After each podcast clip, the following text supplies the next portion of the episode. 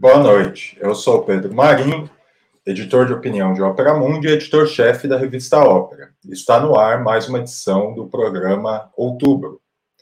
Nessa quinta-feira, a Polícia Federal deflagrou a Operação Tempus Veritatis, que investiga uma suposta organização criminosa que teria atuado para promover um golpe de Estado e abolir o Estado Democrático de Direito no Brasil. Entre os alvos, encontra-se o ex-presidente Jair Bolsonaro, que teve seu passaporte apreendido pela PF, os ex-ministros General Augusto Heleno, do GSI, General Braga Neto, da Casa Civil, Anderson Torres, da Justiça, e Paulo Sérgio Nogueira, da Defesa. Além destes, o ex-comandante da Marinha, Almirante Almir Garnier, e o general Estevam Teófilo Gaspar, ex-chefe do Comando de Operações Terrestres, o COTER. Já o coronel Marcelo Câmara e o ex-assessor especial para assuntos internacionais do governo Bolsonaro, Felipe Martins, foram presos, assim como o presidente do PL, Valdemar Costa Neto, esse por porte ilegal de arma. A PF também investiga a existência de uma minuta golpista que teria sido entregue por Felipe Martins a Bolsonaro e na qual eram detalhadas as instruções para um possível golpe de Estado após a vitória de Lula. A operação da PF, realizada a partir de informações dadas pelo ex-ajudante de ordens de Bolsonaro, tenente-coronel Mauro Cid, seria o início do fim do ex-presidente, Bolsonaro será preso em função desses uh, supostos crimes e os generais serão punidos? Para responder estas e outras perguntas, Opera Mundi recebe hoje Milton Temer, oficial da Marinha, caçado pelo golpe de 1964 e jornalista de profissão. É ex-deputado federal pelo PT e fundador do PSOL. Gustavo Conde, mestre em linguística pela, Unica, pela Unicamp, comunicador e jornalista. É fundador do canal do Conde e coordenador de mídias sociais do grupo Prerrogativas. E Rose Martins, analista internacional e pesquisadora, é formada em Relações Internacionais pela Universidade Federal do Rio de Janeiro e mestra em Economia Política Internacional. Eu dou as boas-vindas para os nossos convidados e para a nossa convidada, e passo a primeira questão dessa noite. É, eu queria começar, como, como eu costumo começar, né, com uma pergunta de caráter mais amplo. É, como é que vocês avaliam os efeitos políticos da operação de hoje? Eles tendem a comprometer politicamente a extrema-direita ou tende a coesionar mais ainda? E caso Bolsonaro seja preso, que tipo de reação a gente pode esperar dessa, dessa fração da sociedade brasileira da extrema-direita? Eu começo com Milton Temer. Milton está sem som. Boa noite a todos que me acompanham, com o som aberto agora.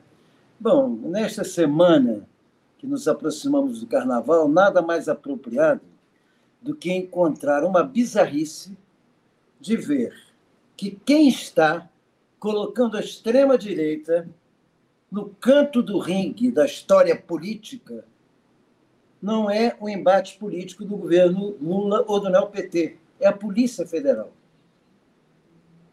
Para quem acompanha a história recente do Brasil, Qualquer embate político se dá entre forças políticas. O que se pergunta é o seguinte: não é bizarro que este governo, até agora, não tenha tomado no campo da política nenhuma das decisões que já deveria ter tomado? Porque eu não quero discutir. Lula não investiga crime, o executivo não julga quem deu o golpe ou quem não deu. Agora, o executivo disputa políticas. E a disputa política preconiza assim: eu vou organizar o governo a partir daquilo que o povo brasileiro me deu como mandato. Eu cito exemplo aqui do lado da Colômbia. Gustavo Petri, o presidente da Colômbia, não estava com ameaça de golpe, não estava com nada. Assumiu o governo e defenestrou 50 oficiais superiores do Exército, da Marinha, da Aeronáutica e das polícias. Por que isso? Por raiva? Não, por uma questão concreta de estes senhores são formados numa lógica vem num, numa prática que não condiz com aquilo que eu pretendo fazer no governo. Logo depois, apresenta um projeto é, corajoso de valorização e fortalecimento da saúde pública.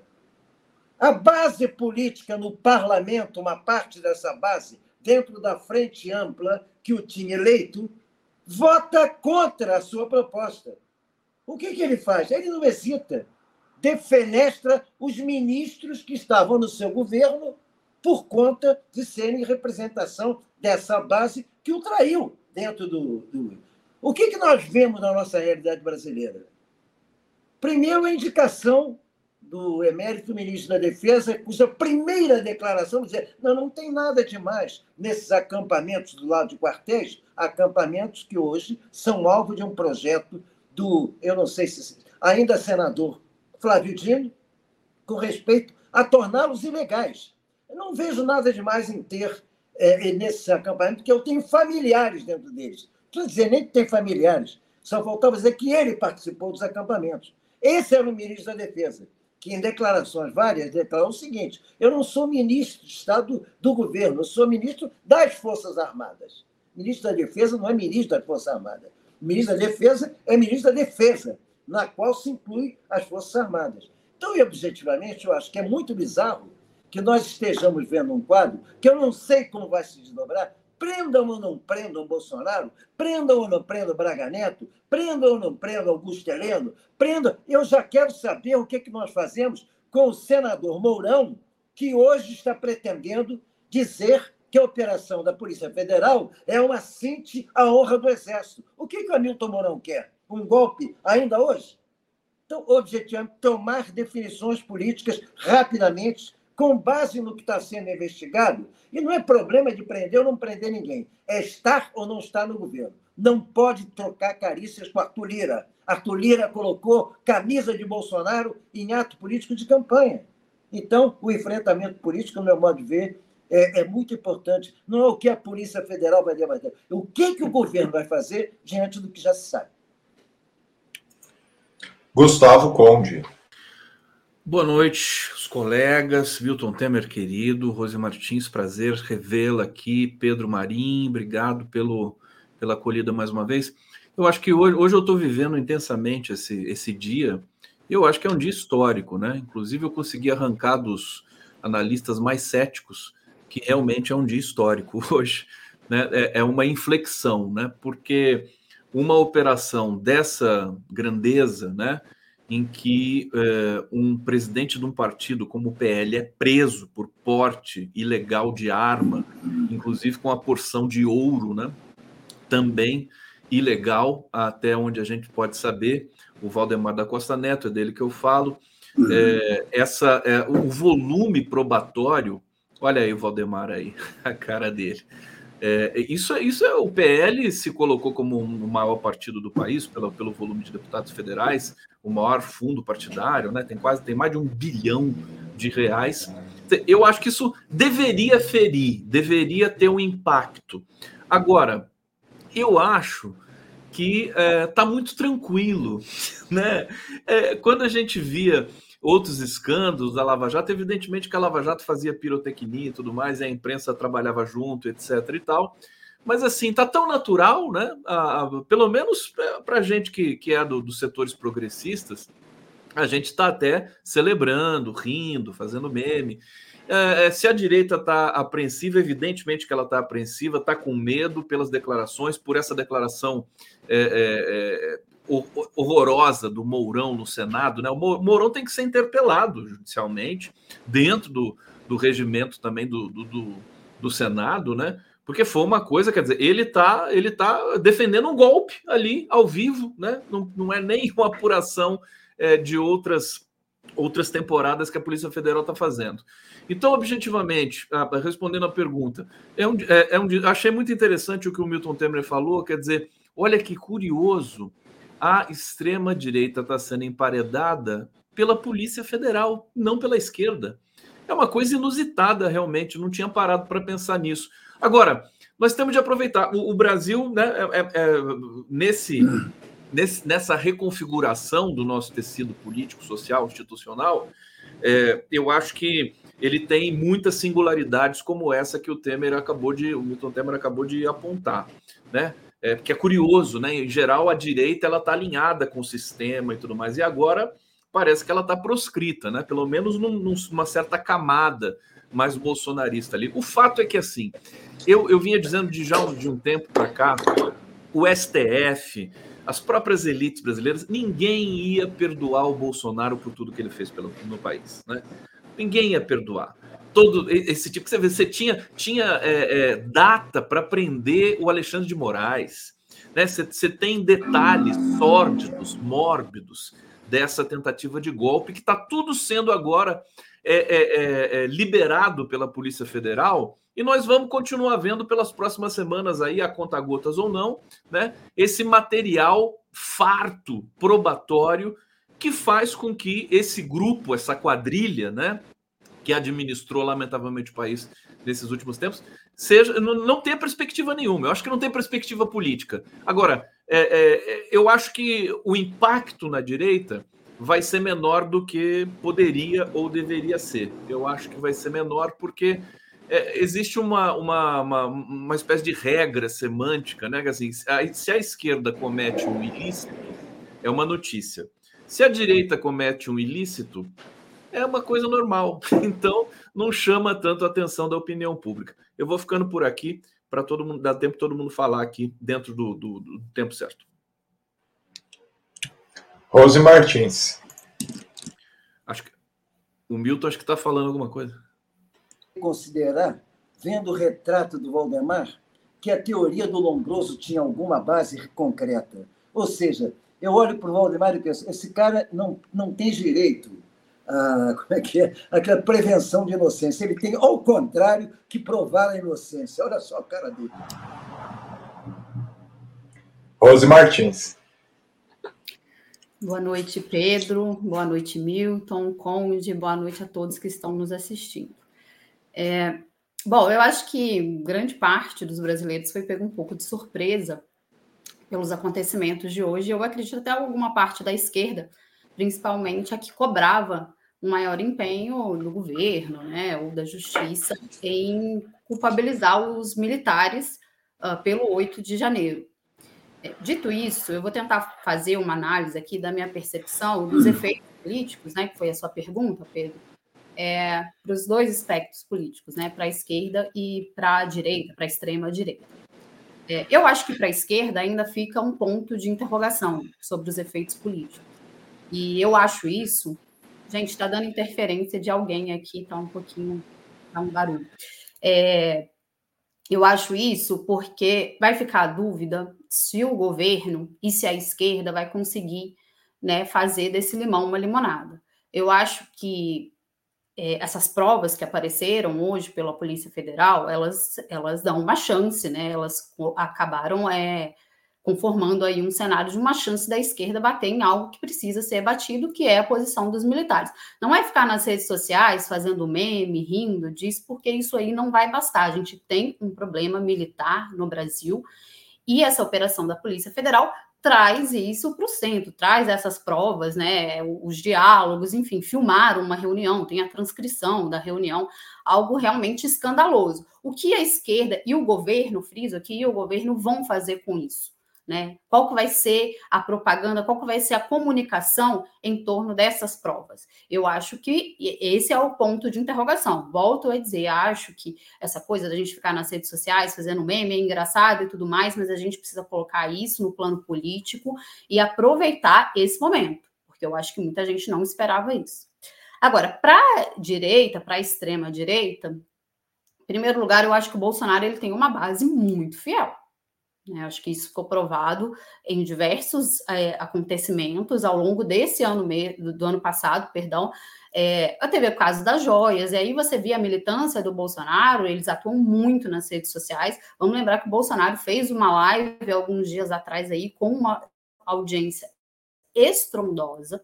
Né? Então, ele tem uma base, ele tem uma militância presente nas redes sociais, que obviamente vão utilizar né, o discurso de, de, de que o Bolsonaro está sendo perseguido, de que o Bolsonaro é um político importante, enfim, eles vão tentar de toda forma justificar, e claro, e se o Bolsonaro for preso, o Bolsonaro também.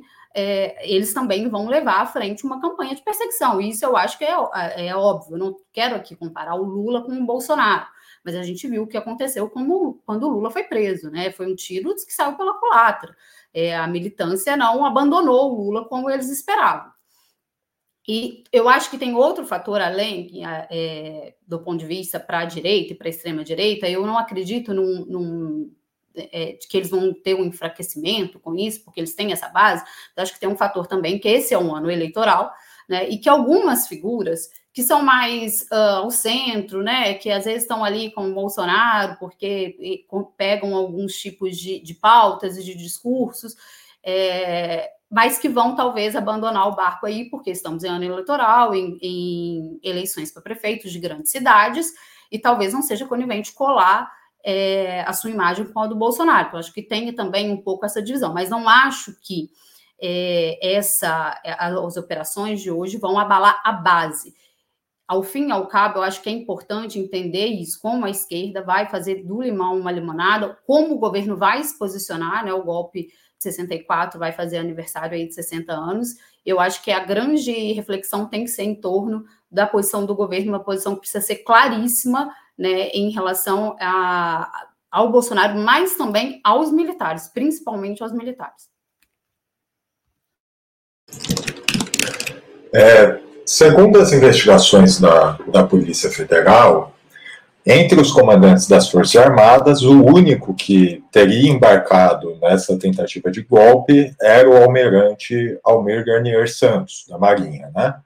O Marco Antônio Freire Gomes, comandante do Exército, e o Carlos Almeida Batista Júnior, da Aeronáutica, não teriam embarcado uh, nesse golpe, e isso está sendo uh, noticiado nesses termos, né? Há quem fale, inclusive, em, em generais legalistas. Como é que vocês avaliam essa versão? Quer dizer, a ideia de que, de que os comandantes da Marinha e do Exército seriam legalistas cola, e existem hoje forças legalistas e democráticas consideráveis no alto escalão das Forças Armadas, eu começo com Gustavo Conde. Olha, deixar registrado aqui também que o Garnier, né, o ex-comandante, é, almirante da Marinha, ele pediu para rezar por ele, né? Então vamos rezar pelo, pelo almirante Garnier, né? Porque está com medo, está todo mundo com medo. Hoje, inclusive, um, um coronel desmaiou quando a Polícia Federal bateu na casa dele. A gente merece se divertir um pouquinho com tudo isso também, só para não perder aqui a nossa, a nossa graça né? e, quem sabe, a brasilidade. Eu acho que eh, essa tese de que parte do, das Forças Armadas e do, e do, e do, das, do Exército, né? E do, do, dos comandos ali das forças era legalista e outra não, eu acho um pouco complicado, para ser sincero. Eu não sei se cola muito isso, não, porque é, até porque é, é, se, se oficiais, né? É, perceberam tentativa de golpe e não fizeram nada, eles podem ser encarados como cúmplices também, né? conversando com juristas sobre isso, isso pode ser plenamente né, é, interpretado dessa maneira. Então tem que ter muito cuidado com essa é, é, observação aí das Forças Armadas Brasileiras. As Forças Armadas Brasileiras, elas é, é uma crise infinita, né? É, é, eles estão a serviço realmente dos Estados Unidos, é uma coisa, eu conversei com o Jefferson Miola, ele disse isso, né? É, é, não, não, tem nenhum espírito ali de, de, país, não tem nada disso. É, é, é, o inimigo deles é interno, né? Eles combatem os brasileiros, é uma coisa assim infernal. Isso precisa ser mudado, não vai ser mudado de uma hora para outra. Eu acho que a oportunidade é muito boa, repito que é um dia histórico e que esses, esses militares, na verdade, eu acho que se, se forem punidos, e eu estou vendo que a Polícia Federal não vai permitir né, que esse pessoal escape, né? Tô, a gente está assistindo uma Polícia Federal agindo com bastante, bastante cuidado e competência, né? Eu acho que isso vai, é, é, digamos, desestimular esses ímpetos golpistas é, meio que é, estruturais das nossas forças. Quanto à mudança de cultura, isso vai ter que ser feito ao longo do, dos anos, não vai ser feito numa tacada mágica e tudo mais. Eu acho também a tese problemática, viu, Pedro, do, de, de achar que ah, não teve golpe porque, do, é, é porque os militares uh, não quiseram dar o golpe, né? Eu acho isso muito fraco. Na verdade, mais uma vez, vou, vou citar aqui os Estados Unidos, né? O Biden foi o primeiro presidente a reconhecer a vitória do Lula o Lula está grato ao Biden com relação a isso. Então, o fato de, de, os militares, desse, desse golpismo todo, estrutural, trapalhão, bolsonarista, ter falhado, né? E agora a gente sabe com detalhe, quer dizer, era muito pior do que a gente imaginava. Muito pior é, é, o que está se descobrindo agora e o que está se tornando público. É, então, eu acho que é, é uma, é, a gente tem que é, ficar muito atento ainda com as Forças Armadas e não agradecer por parte legalista das Forças Armadas, como fez o Zé Múcio Monteiro e até o Capelli também. E o Dino, mais ou menos, né? Assim, para manter um pouco é, essa coisa institucionalizante. Rose Martins. Gente, em primeiro lugar, eu não sou contra memes, não, tá? Quero deixar isso claro aqui, mas eu acho que é um momento muito sério mesmo, né? Eu acho que, que a gente tem que brincar, tem que fazer memes sim, mas eu acho que tem que ser muito além disso, porque os problem, o problema militar no Brasil é muito persistente. Bom, parece que eles querem colar uh, nesse momento uma uma certa tese, né, de que não teve golpe por conta dos militares que foram contra, de que ah, que eles são legalistas. Mas aí eu pergunto, né, eles são legalistas até que ponto? Porque porque não denunciaram, então participaram das reuniões e não e ficaram na moita, ficaram esperando para falar, para ver o que ia acontecer? Eles não são legalistas. A minha, eu não sou especialista na questão militar, eu estou falando aqui como uma brasileira que acompanha, mas a minha opinião é, é como que militares sabem de uma pretensão de um golpe e não fazem nada. E esse é o evento último que a gente está falando, né? O mais grave de todos. Mas muitas coisas aconteceram antes é, da eleição e depois da eleição. Bolsonaro fez uma uma reunião com os embaixadores para falar sobre as urnas. Os militares, general Heleno, né, ministro né, do, do, Bolsonaro, uh, sabia da, da, do, daquele desejo que eles tinham lá com aquele hacker de Araraquara de, de fazer uma manifestação e colocar ali uma urna é, que não que, que, era possível ser fraudada. A gente teve o, o, aquele, aquela bagunça lá no dia da diplomação do Lula os acampamentos, que começaram um dia depois das eleições, que tiveram um resultado claríssimo. A gente teve é, aquela, aquela suspeita de uma bomba no aeroporto em Brasília. Foram vários. Isso para a gente falar aqui, no curto prazo, aqui na conjuntura. Foram vários acontecimentos, foram vários episódios que mostraram que esses militares eles não toparam o golpe porque eles não tiveram é, a realidade objetiva não era não estava favorável a um golpe não acho que eles são legalistas. Acho que eles sentiram o terreno, várias coisas em, em consideração. O Bolsonaro vinha de um governo muito é, com baixa popularidade depois da, da, da pandemia, né? A, a, economia entregando péssimos resultados, a mídia batendo no Bolsonaro, a, internacionalmente eles não tinham um apoio, e o principal, o Lula foi eleito, a população brasileira votou no Lula. Né? O povo brasileiro não ia aceitar. Foi por isso que eles não toparam um golpe, não tinham condições objetivas para golpear. Eu acho que é isso. Não vejo os militares como legalistas. Acho que é uma série de episódios, não só na história brasileira, mas aqui pegando a conjuntura, pegando os últimos acontecimentos que provam que os militares eles não têm compromisso com a legalidade. E a gente está falando aqui de militares de alto, do alto escalão, né? Então me parece que o problema está todo, está entranhado na formação, né, do início ao fim. Milton Temer.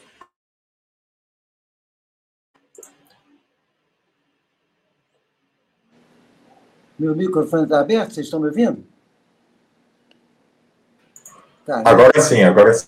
Tá. Bom, é o seguinte: é, eu faço a leitura dos movimentos na história a partir da luta de classes. A questão das Forças Armadas, muita gente tenta colocá-las como instituição do Estado, como se o Estado fosse alguma coisa acima da sociedade, acima das correntes ideológicas, uma coisa abstrata e não um instrumento concreto das classes dominantes, do seu segmento hegemônico das classes dominantes. As Forças Armadas, por sua formação, e eu digo isso por experiência própria, elas são, elas têm dois eixos básicos. O eixo básico dela, primeiro, hierarquia condicionando a disciplina. Disciplina e hierarquia. É nesses termos que opera a formação intelectual, cultural, com muito aporte religioso é, do militar. Então, isso transferido para a vida civil faz com que, obrigatoriamente, as Forças Armadas sejam um instrumento da legalidade estabelecida pelo segmento hegemônico naquele momento sob o controle do Estado, pela direita ou pela esquerda. As Forças Armadas são instrumento de manutenção do status quo. Na, no, no, regime burguês capitalista, na, transferindo é, hierarquia e disciplina da área militar para a área civil, você tem o industrial, o predador do agronegócio e o banqueiro são os generais. O povo e a patrulha, a base, a base social, principalmente o povo rebelde, que se proponha a transformar qualitativamente o caráter do regime, esse é olhado como a parte indisciplinada da sociedade. Então vamos ter claro o seguinte: o golpe houve no Brasil em 2018 com a eleição de Bolsonaro. A eleição de Bolsonaro se deu com a retirada de Lula da, da disputa através da ordem que o general Vilas Boas deu ao Supremo. Naquela ocasião, o Supremo a serviço da extrema-direita. Lula foi retirado por conta de, da covardia, ou diria, da leniência do ministro Toffoli diante da ordem do general Vilas Boas, que determinou que Lula não podia concorrer. Lembrem bem, Lula disputava ali a, a presidência e mantinha a liderança das pesquisas até o momento de ser retirado. Então, golpe já houve lá atrás. Por quê? Porque o conceito. É, não houve um golpe de ruptura agora, porque as, os segmentos, não, as classes dominantes, e principalmente a partir da posição de governos é, da dita democracia ocidental, que está vendo, estão vendo ascender no seu pé forças de extrema direita, eles não tinham interesse em ver aqui uma vitória de Bolsonaro e deram a ordem. Esse golpe não vai ter nosso apoio. Não teve nosso apoio, rachou. Rachou, rachou. Não, não é que tem, haja legalistas. Rachou a hierarquia das Forças Armadas na direção de respeitar o resultado eleitoral. Eu quero repetir aqui. Petro se colocou contra toda essa lógica e não houve 8 de janeiro lá em Colômbia. O 8 de janeiro houve aqui exatamente por conta das hesitações. É bom lembrar que até o Milley na Argentina demitiu o alto comando, né? Aí com aí sim com pretensões golpistas, mas é, apesar dessa versão de que os comandantes, esses comandantes, né, do exército, Freire Gomes e o Batista Júnior, é, da aeronáutica seriam legalistas, no dia 11 de novembro de 2022, duas semanas após as eleições, as três forças emitiram uma nota é, intitulada As Instituições e ao Povo Brasileiro, na qual defendiam ali de forma um pouco velada a manutenção dos acampamentos golpistas. Essa nota ela foi assinada pelos comandantes é, das três forças, incluindo esses ditos legalistas, o Marco Antônio e o Carlos Almeida.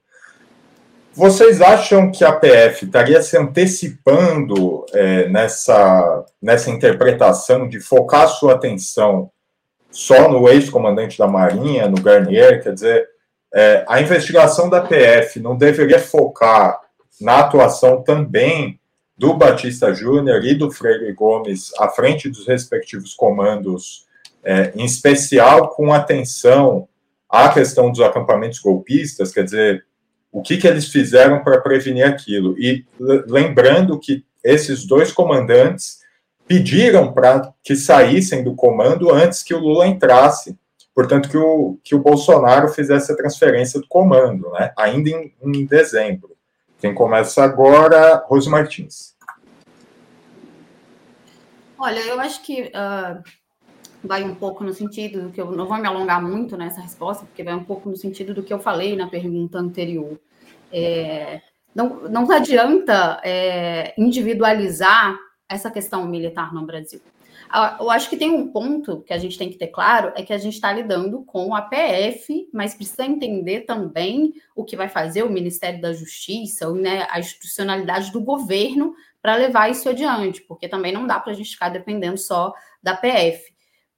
Porque, obviamente, precisa centrar em todos esses comandantes. Não tem como individualizar e falar assim, olha, esse aqui, esses aqui não toparam e não vão ser investigados. A questão dos acampamentos, ela é uma questão óbvia, né? É, o presidente Lula foi eleito, a gente tem, claro, né, é, é, é tão complexo esse quadro dessas das instituições sobre o Bolsonaro, que a gente estava discutindo outro dia sobre a questão da BIM.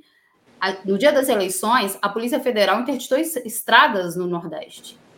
Né? Então, assim, a gente vai tentando, quanto mais individualizar, mais difícil fica. Mas, enfim, voltando aqui, a gente teve essa questão da PF, o presidente Lula venceu as eleições, né? é reconhecido presidente do Brasil, e no dia seguinte começam os acampamentos né, com um tom golpista óbvio. E o que, que faz?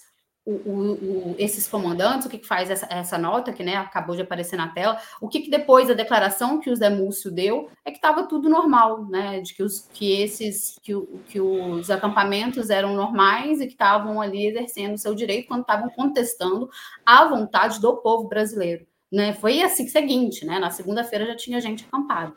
Então, eu acho que existe um problema muito claro em relação à postura dos militares, de omissão, de covardia. É, eu volto a dizer que eu não sou especialista na, nessa questão militar, de formação, nada disso, mas com, né, nesse, nesses episódios da eleição do Lula para cá, fica claro que teve um intento golpista por um lado e uma, uma omissão por outro lado. Então não tem como, a gente está falando do resultado de uma eleição, de nós fomos às urnas votar, de respeitar a vontade do povo brasileiro. Não tem como individualizar agora, fechar um, um, o olho para um lado, né, e achar que agora vamos pegar um cara aí para pagar o pato todo. Eu não sou eu não favorável a esse tipo de estratégia. Eu acho que a Polícia Federal tem que investigar todos os envolvidos do início ao fim. Se eles participaram de uma reunião, se eles sabiam que eles que tinham o intento golpista, né, de que o Bolsonaro poderia assinar lá um decreto e as tropas irem para a rua, e não fizeram nada e eles não vão ser mais investigados? Como assim?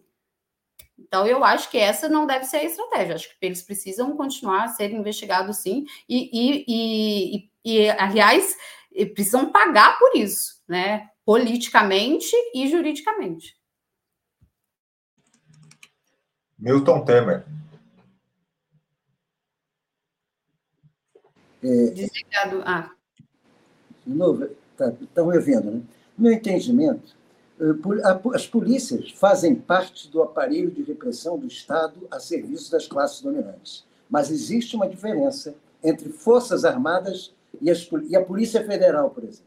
A Polícia Federal se compõe de quadros civis formados em direito, bacharéis ou até mais, que é, é, é, se integram num serviço que é, tem muito de trabalho intelectual, tem muito, evidentemente, de combate, mas tem muito trabalho intelectual, investigação, pesquisa, apuração. Então, existem cabeças soltas, é diferente. Não se analisa a polícia como se analisa as Forças Armadas. Então, eu acredito perfeitamente que dentro da polícia é possível haver, sim, um quadro, um limite, um, um, um segmento de legalidade, um segmento progressista. Um segmento progressista. Existem. Hélio Luz, por exemplo, era um, delegado claramente de esquerda. Foi deputado pelo PT. Era Vinícius, que esteve, fez muito tempo, que no documentário feito sobre as milícias mostra de maneira clara conhecimento profundo que ele tinha das milícias, ele é, foi dirigente sindical, era uma cabeça de esquerda. Existe na polícia cabeças de esquerda consequentes e claramente definidas, diferentemente do que acontece nas Forças Armadas. Nas Forças Armadas existe a, a, a hierarquia trabalha para transformar os segmentos, inclusive, da esquerda em materialistas hereges anticristãos, até pela religião, se, se qualifica e se demoniza o segmento progressista. Então, acredito sim que este, esta Polícia Federal possa fazer uma. Porque estão trabalhando sobre dados concretos, sobre a realidade concreta, não estão especulando, estão guardando sigilo sobre o que é fundamental para a investigação. E é evidente que o que eles estão mostrando agora, qualquer um do povo sabia quem é que não sabia que havia em cada ato do Bolsonaro uma pregação de golpe a favor do regime autoritário, a partir, inclusive, da base social proto-fascista, levantando cartazes pedindo a intervenção militar e o restabelecimento da ditadura? Todo mundo via isso. Todo mundo não tem. Então, o que a Polícia Federal está fazendo agora, no meu ver, é colocando no papel escrito aquilo que todo mundo falava está encontrando as provas materiais dos fatos concretos, em cima do qual se faz o julgamento jurídico. Agora, o julgamento jurídico, não, o julgamento político, não precisa esperar o julgamento jurídico.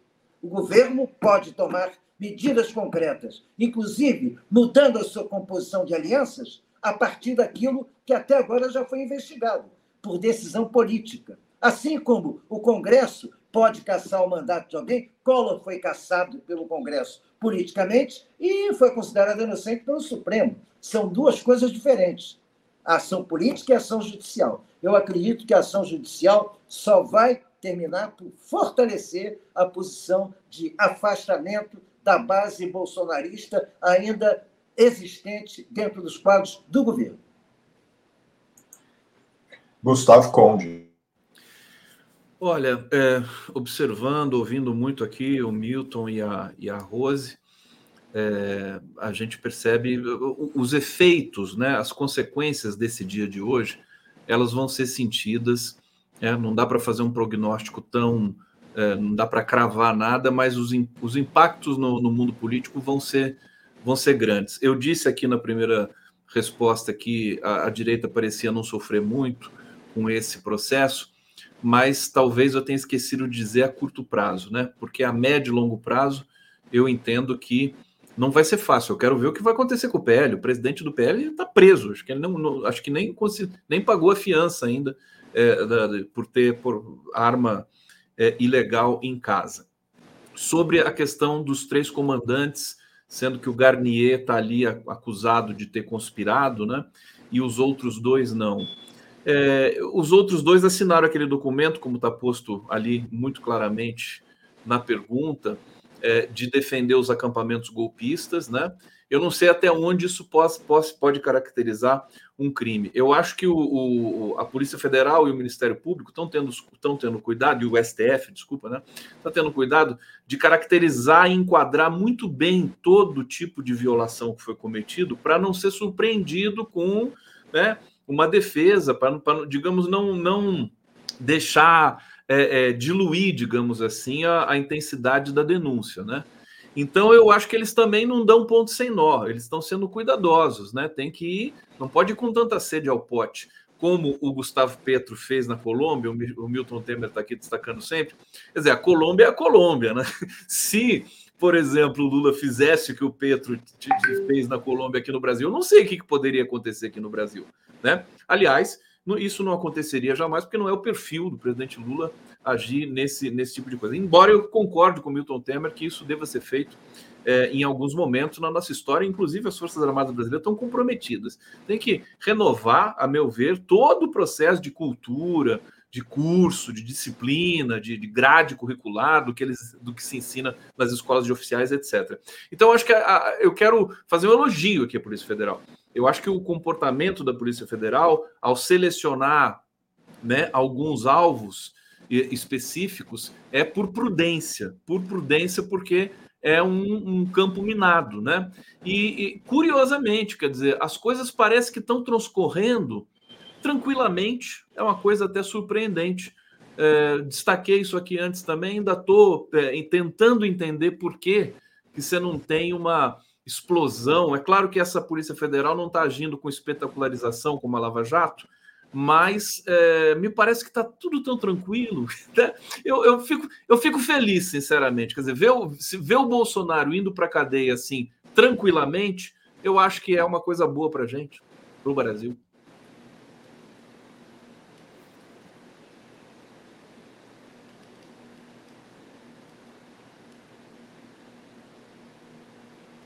Pedro, seu microfone está desligado. Obrigado, Rose. Antes de continuarmos, eu queria pedir a contribuição financeira de vocês para a Opera Mundi. É possível nos apoiar de seis formas diferentes. A primeira é a assinatura solidária em nosso site, operamundi.com.br barra apoio. A segunda é se tornando membro pagante de nosso canal no YouTube. A terceira e a quarta contribuindo agora mesmo com Super Chat ou o Super Sticker. A quinta é através da ferramenta Valeu Demais, quando assistirem aos nossos programas gravados. E a sexta é através do Pix. A nossa chave é apoie.operamundi.com.br e nossa razão social é última instância editorial. A mais eficaz de todas as armas contra as fake news é o jornalismo de qualidade. Apenas o jornalismo de qualidade coloca a verdade acima de tudo. E esse jornalismo que Opera Mundi busca oferecer todos os dias depende da sua contribuição. É, na avaliação de vocês, é, o que, que, explica o fato de não ter havido um golpe, de não ter avançado um golpe é, antes ou após as eleições, né? quer dizer, antes do, do 8 de janeiro? Que fatores de fato contaram ali? É, vocês já apontaram a questão do, é, dos Estados Unidos, por exemplo, mas é, aí a gente teria que se preocupar, né? Porque agora tudo indica Trump será eleito é, nas próximas eleições, é o que as pesquisas apontam até o momento, ao menos. E, à luz dessa investigação da PF, como é que vocês avaliam o 8 de janeiro? Quer dizer, teria sido de fato essa tentativa golpista? É, teria sido só uma ação descoordenada, como alguns tentam, tentam colocar? Como que vocês veem o 8 de janeiro à luz do que a PF está revelando agora? Eu começo com Milton Temer.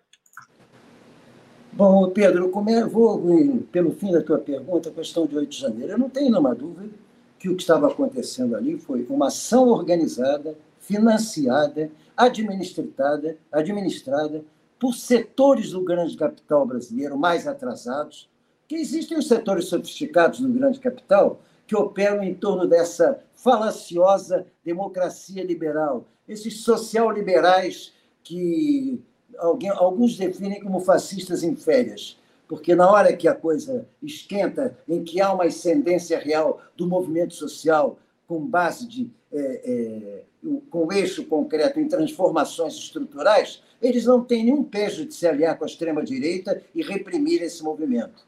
Mas existe esse, essa sofisticação em uma parte da, da, da classe dominante que não existe, por exemplo, na maioria do agronegócio.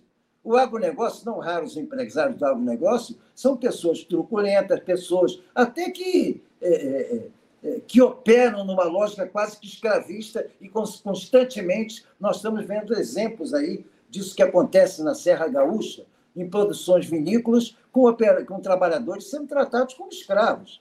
Então, existem setores, sim, do grande capital que bancaram isso. Existem setores. Havia uma diferença, inclusive, do comportamento dos bancos. O Itaú não ia aos jantares do Bolsonaro. O, o Bradesco ia, o Trabuco ia, o Trabuco, amigo do Lula, ia aos, aos, aos encontros propiciados do Palácio Alvorada, ali, os jantares que normalmente se fazia. O, o BTG, se não me engano, alguns, o Itaú não. Isso quer dizer que o Itaú seja democrático? Nem pensar, apenas usam metodologias distintas na forma de exercer seu, seu poder. E eu acho que aconteceu ali na. O papel é indiscutível que a posição tomada pelos, pelos governos estrangeiros, neste momento, trabalhando mais sobre direitos civis por questões internas de seus países, por exemplo, os Estados Unidos, na questão de Israel, o que aperta Biden não é nenhuma, nenhuma, nenhum sentimento de culpa pela cumplicidade que ele tem com o Estado de Israel no genocídio promovido contra os palestinos. Nada disso é a indignação que, dentro da sociedade americana, está se criando, principalmente dentro da base do seu partido, o que pode atrapalhar seus movimentos. Então, ele faz exigências a Netanyahu, não para atender os palestinos, faz exigências a Netanyahu para atender a sua base rebelde. Então, objetivamente, o papel que exerceram Biden e Macron no controle dessa extrema-direita tosca no Brasil, naquele momento, foi fundamental, no meu modo de ver, para desarticular a, a, a, aquele sentimento geral bolsonarista que se dava no conjunto das Forças Armadas. Não houve nenhum general que tentasse, não, não houve nenhum que tentou afastar o acampamento da sua dali da frente do seu quartel. Nenhum. Todos mantiveram alimentaram se bobear, inclusive não duvido que tenha havido rancho militar para esses acampamentos. Esses acampamentos operaram livremente na frente de todos os quartéis. O que houve na reta final é que, bom, peraí, essa aí é fria, não vou entrar nela. Mas que, por ideologicamente, está defendendo o governo legal, nem pensar. Eu acho que foi as condições criadas de fora para dentro, principalmente, exerceram um papel muito grande. É, Gustavo Conde. Olha, a pergunta do, do, dos golpistas bolsonaristas, né? Por que, que não deu certo o golpe, né? Isso é engraçado, né? Assim, nem, nesse país nem golpe mais dá certo, Milton. Tá uma coisa absurda, né? Nem golpe mais. Bom, eles foram trapalhões, né? Você tem essa, essa, essa questão de, de, de eles serem né, ridículos até. No, tentaram organizar, teve uma estrutura muito ali consistente no sentido de, da intenção, né? mas da formulação, um fracasso total. Eu acho que tem a questão dos Estados Unidos não terem apoiado. É, é, tem a questão dos. Quer falar alguma coisa, Milton? Não, não. É, tem, tem a, questão das elites brasileiras não terem também embarcado de cabeça. A mídia brasileira, a Globo não. A Globo estava contra o golpe, né? Curiosamente. Curiosamente, a Globo teve contra o golpe. O papel nosso da mídia independente, eu acho que também nós não podemos desprezar.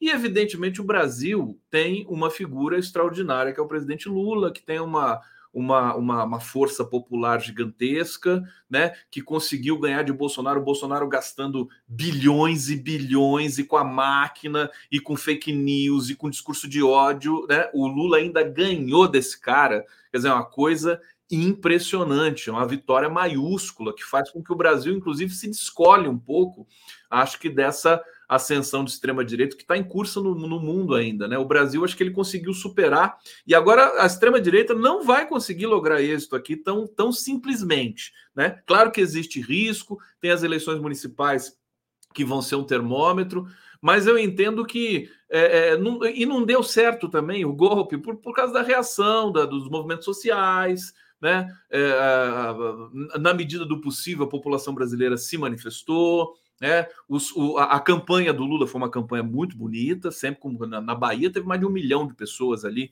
onde ele fez é, o comício, o palanque e tudo mais. Então são vários fatores. Agora, é, se, o, o, componente sorte também esteve do nosso lado. Se vocês assistiram aquele documentário da Globo News, né? Sobre o 8 de janeiro, quer dizer, foi por muito pouco que a coisa não desanda ali. Né? Foi, foi assim, o Capelli, o Dino, Lula, tava, a gente via que estava tudo desorganizado, que uh, o, a ABIN, né, o, o coronel, o, o, general Dias tinha pegado a ABIN há uma semana, não teve transição né, na inteligência, quer dizer, tava, os inimigos estavam todos dentro do governo. Então a gente deu sorte também. É o fato que a gente deu sorte. Eu, eu queria dizer o seguinte, o Pedro, querido, eu vou ficando por aqui. E vou agradecendo todos vocês, dizendo do prazer, do privilégio de fazer esse debate. Eu vou ter que sair um pouquinho antes, porque eu tenho um outro compromisso aqui. O Pedro estava avisado, né, Pedro? E eu não vou, certamente eu não vou falar de novo, que eu estou vendo aqui pelo horário. Então, eu quero dar um grande abraço aí para o público do Opera Mundi, qualificadíssimo, sempre fazendo debate de primeira linha aqui, e desejar um finalzinho de debate aí excelente para vocês. Obrigado, Pedro. Obrigado você, Conde. É, Rose Martins. Bom, é, eu acho que não tinha, assim, tentando fazer um resumo dessa pergunta, que é bem uma pergunta que é da, da pano para manga, eu acho que não tinha condições objetivas internas. É claro que a gente é, tem que analisar o cenário internacional, e isso conta, obviamente, né? O Biden também não estava interessado em, em ajudar um, um, um golpe no Brasil com um, um, com um político é, ideologicamente atrelado ao Donald Trump. Isso é óbvio, né? Isso também ele tinha o discurso dele lá porque tiveram o 6 de janeiro no, nos Estados Unidos. Mas eu não gosto muito dessa tese de que foi isso que impediu né, um golpe no Brasil. Eu acho que o Bolsonaro ele tentou, né, o, o, o, ali junto com seus comparsas, ele tentou, mas viu que não teria terreno por conta das condições políticas e sociais. É, o, Bolsonaro ele se desgastou muito, teve uma imagem muito desgastada. É verdade que ele foi quase reeleito, foi uma eleição muito apertada, mas se a gente for ver na história do Brasil, né, ele, ele foi um, um ponto fora da curva. Ele não foi um presidente reeleito como é como é comum no Brasil. É, ele teve a imagem muito desgastada por conta da pandemia. Eu acho que isso pesou muito. É, a economia foi muito mal. Né? O Brasil teve, é, bateu a marca é, de, de, do país com mais, uma das maiores taxas de mortalidade do mundo. Teve o discurso anti-vacina. Então, eu acho que ele chega na eleição é, com uma imagem muito desgastada. E rolou muito dinheiro também para ele conseguir ter a quantidade de votos que ele teve. Então, é, é, o povo estava muito engajado na campanha do presidente Lula. Foi uma campanha, o Conde falou sobre isso, foi uma campanha muito bonita, engajou muita gente. É, a mídia não iria apoiar o, o, o, Bolsonaro no golpe, né? Parece que eles estavam tentando é, criar um cenário é, de 64, né? A gente não está em 1964. Então, eu acho que teve uma série de fatores, mas eu acho que centralmente os fatores internos né, a população brasileira não ia aceitar isso, não ia aceitar o golpe do Bolsonaro. E eu acho que ele sentiu isso. Né? Eu acho que ele sentiu, ele se empenhou muito para a reeleição, ele não foi reeleito, né? Um dos poucos políticos que conseguiu essa façanha. Então, o Bolsonaro ele, ele chega no final do seu mandato também com uma figura muito odiada no Brasil. A polarização está muito forte. Vocês polarizaram muito de um lado, né? Quem queria a mudança no Brasil, a esquerda que queria a mudança, também é, é, se engajou muito nessa mudança. Eu acho que não tiveram as condições necessárias, sociais, políticas, da mídia. Tem a questão internacional, mas eu não gosto de colocar essa, essa questão como central. Eu acho que não teve o golpe porque eles sentiram que o povo brasileiro não ia aceitar. O povo brasileiro votou no presidente Lula e não ia aceitar é, o seu voto não ser respeitado nas urnas. É, esse ano, até como a, a Rose já mencionou aqui, se completarão 60 anos do golpe militar 64. Posso oi, fazer uma oi, fraterna, Rose? Porque eu acho que ela está com uma visão otimista de povo brasileiro. É, Rose, pensa bem. A votação, o Bolsonaro perde para o Lula por um beiço de pulga. Um beiço de pulga. E eu te diria mais: a base eleitoral do Bolsonaro era muito mais unitária ideologicamente em relação ao Bolsonaro do que a base que elegeu Lula. A base que elegeu Lula tinha um, um, um Alckmin de vice, uma composição centro-liberal imensa, que não é uma base mobilizada para enfrentar a extrema-direita.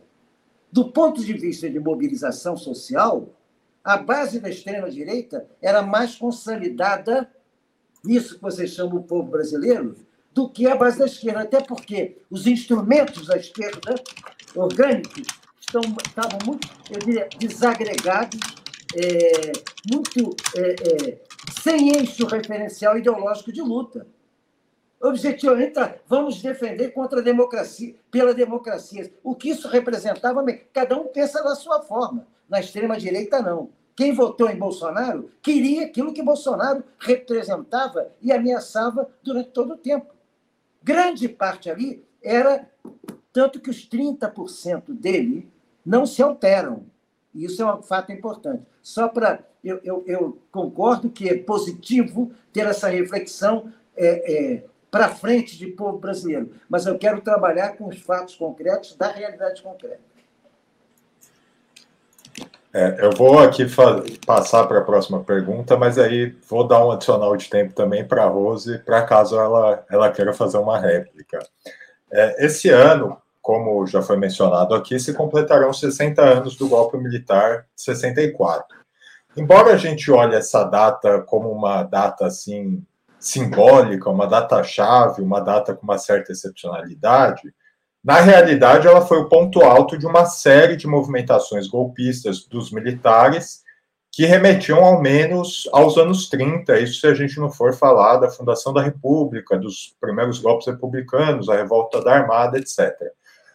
À luz da experiência histórica brasileira, como vocês avaliam a relação do governo Lula com as Forças Armadas hoje? Quer dizer, o governo devia confiar nos militares, como aparentemente tem feito, ou aproveitar eventos como o de hoje para avançar em mudanças nas Forças Armadas. Haverá acerto de contas com as Forças Armadas, ou no máximo a gente vai ter essa chamada punição individual, na qual o ministro da Defesa, José Múcio, tem insistido tanto. É, Rose. Eu vou pedir para você repetir o, o, finalzinho da pergunta, porque eu achei que não fosse eu começar. Desculpa, Pedro. Achei que era o Milton que fosse começar. Imagina, o, o, o final da pergunta é: se a gente vai ter um acerto de contas com as Forças Armadas, quer dizer, até na linha do que o Milton está dizendo, um acerto de contas político, ou se de fato a gente só vai ter punições individuais a crimes que, obviamente, têm que ser individualizados mas como tem insistido o Múcio, né? Porque o Múcio tem dito que, olha, é, não se pode ter suspeição sobre o conjunto das Forças Armadas, tem que se punir individualmente aqueles, aqueles militares que tiveram desvios de conduta individuais, né? Bom, respondendo bem objetivamente, eu acho que o governo não deve confiar nos militares e nem no Múcio. É, acho que a indicação do Múcio foi um erro, acho que essa estratégia de uma confrontação, de uma não confrontação, ela não é boa com os militares. Eu não acho que eles devem ser tratados com essa deferência pelo governo. E aí eu volto na minha primeira resposta, né, sobre quais seriam né, os desdobramentos políticos, justamente do que eu falei sobre a esquerda e sobre o governo, de como que eles vão usar tantas provas, uma operação muito bem feita da Polícia Federal e que gerou tantas provas. A reunião foi gravada, né, a reunião foi gravada e transcrita na decisão do Alexandre de Moraes, em várias partes da reunião, como o governo vai é, aproveitar esse momento. Infelizmente, né, é, a gente passou um ano aí, do 8 de janeiro, o Múcio continua ministro da Defesa, que é considerado o ministro que faz essa ponte com os militares, e acho que ele vai continuar. Infelizmente, eu não vejo o governo tendo uma posição diferente. Eu acho que o governo não é não é o que eu julgo certo. Eu acho que o governo devia partir é, para uma confrontação e por uma, uma espécie de reforma aí das Forças Armadas, de suas escolas de formação, é, e tirar o músculo do Ministério da Defesa. O Conde citou aqui o documentário da Globo News, do 8 de janeiro. É, quem assistiu aquele documentário né, fica pensando, peraí, como o Múcio está até hoje com o Ministério? É, outra coisa, tem uma notícia de hoje, inclusive, de que o Múcio teria vazado, eu não estou lembrando aqui exatamente para qual das forças aí, teria vazado a operação de hoje para uma das Forças Armadas. Eu não sei se essa, se essa notícia é verdadeira, mas vários sites deram essa notícia. Como assim o ministro da Defesa vazou a informação? Isso não, isso não é cabível. Né? Então, acho que a, o, é, o, governo precisa ter uma comunicação muito clara, uma posição política muito clara em relação a 64. Né? É, aproveitar agora, você falou da ocasião do aniversário de 60 anos, aproveitar essa, esse, tirar o, o caldo dessa operação da PF e ter uma posição muito forte, tanto em relação a 64, como o que aconteceu no Brasil uh, no ano passado, né, em relação à posição dos militares. Eu acho que essa deve ser a posição do governo, tirar os emúncios do ministério. Agora, eu não acho que o governo vá agir dessa forma. Não acho que mesmo pode ter uma, uma alteração. Acho que o Lula fez um pronunciamento falando que as pessoas devem ser responsabilizadas. Mas eu não acho que o governo vai utilizar essa operação como uma bandeira clara política de que existe algo de errado nas nossas Forças Armadas e que elas conspiraram contra a democracia brasileira e o resultado das urnas é, de outubro de 2022.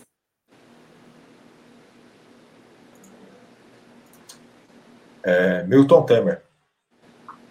Pedro, Rose, eu penso o seguinte: primeiro, 64. 64 não era inevitável que a direita ganhasse. Não era esse o Mais que tudo, é preciso considerar, eu acho que o golpe de 64 não tem que levar nada em conta a partir de 30, não. O golpe de 64 começa em 54.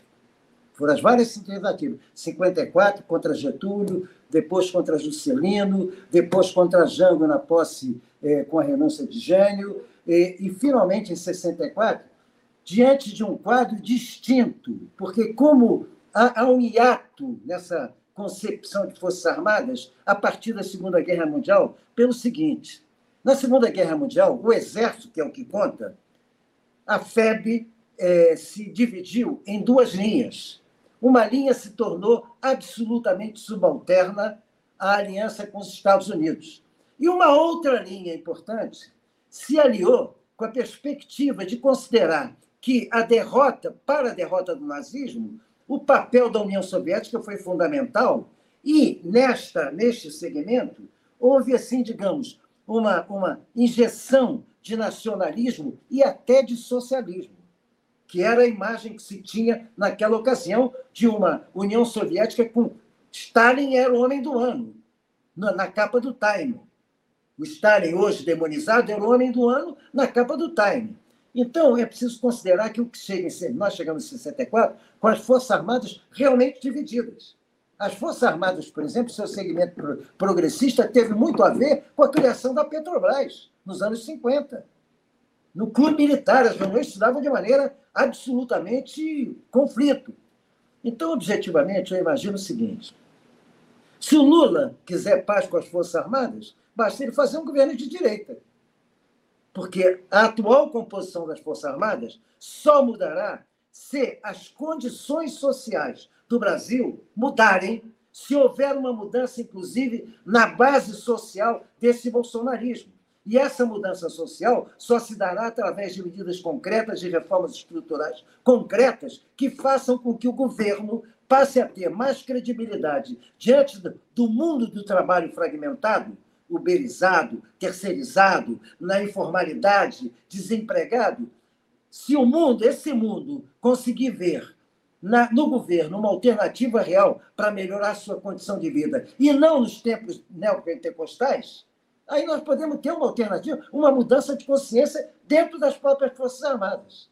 Não haverá. O que você é que afastar imediatamente aqueles que são claramente, preconceituosamente protofascistas. E é fácil de identificar isso.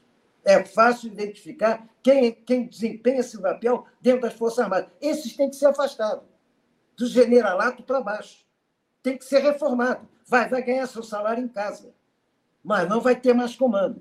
Mas para mudar a estrutura das Forças Armadas é fundamental antes de tudo, mudar a estrutura da sociedade brasileira e criar uma nova forma de hegemonia na disputa das classes que vão realmente dominar o Estado.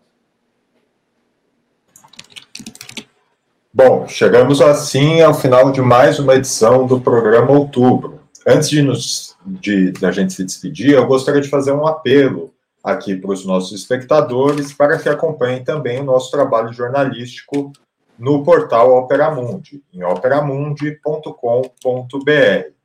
Eu conversei hoje com Milton Temer, Gustavo Conte, que teve que sair um pouquinho antes, e Rose Martins. Eu agradeço a participação dos nossos convidados e também agradeço a você, nosso espectador, por ter acompanhado mais esse programa. Até o próximo. Pedro, transmita a solidariedade permanente a Breno Altman pelo combate corajoso, digno e fundamental que ele faz pela sociedade, em solidariedade ao povo palestino. Tchau, Rose.